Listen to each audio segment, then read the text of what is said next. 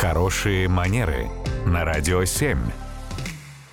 Татьяна, доброе утро. Доброе утро. Доброе утро, Татьяна. И есть у нас вопрос от Ирины. Ее коллега всегда оставляет мобильный телефон на рабочем месте и уходит по делам. Ну, куда-то.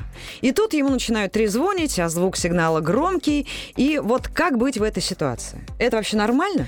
Ну, не то чтобы это нормально или ненормально, это, наверное, история про то, что когда мы находимся в любом общественном месте, а офисы, такое офисное общественное пространство, оно тоже сюда относится, хорошо, когда мы заботимся не только о себе, но и о наших ближних, о тех, кто находится в непосредственной близости рядом с нами.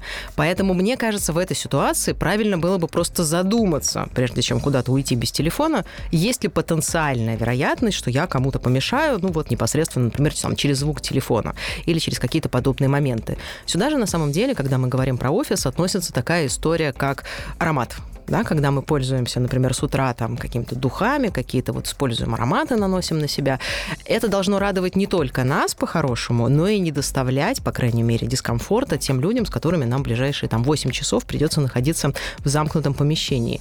И вот когда мы говорим про open space, так называемый, да, вот это пространство в офисе, здорово, когда мы помним о том, что там, если мы принесли с собой обед, то он может, опять же, там очень какие-то яркие ароматы разносить по всему офису, и не О, все да. могут быть Рыбка. рады.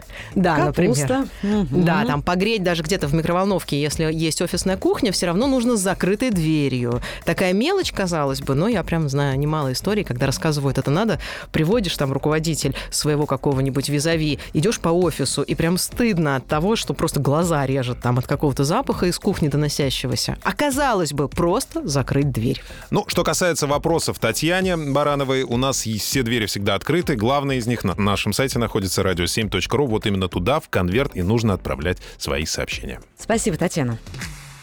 Радио 7.